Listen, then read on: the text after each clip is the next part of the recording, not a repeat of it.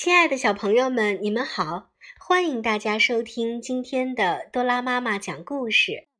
今天我为大家带来的故事名字叫做《龙的眼泪》。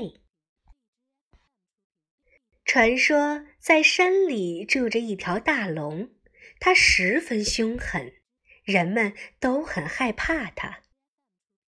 过了一些时候，村子里来了个与众不同的小孩。他不但不怕龙，反而觉得龙很可怜。于是，在他七岁生日的前几天，他决定去邀请龙一起来庆祝。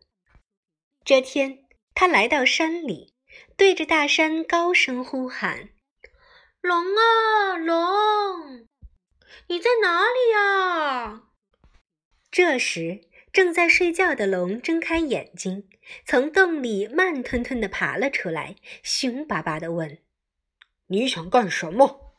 小男孩听后说：“龙，明天是我的生日，请跟我一起来庆祝生日吧。”从来没有人对龙这样友好，龙惊讶地张大了嘴巴。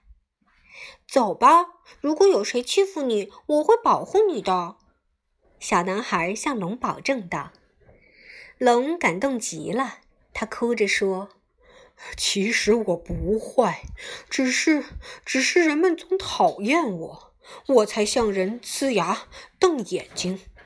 从今天起，我再也不会那么做了。’”小男孩用他纯洁又宽容的爱心善待那条大龙，使大龙也被深深的感动了。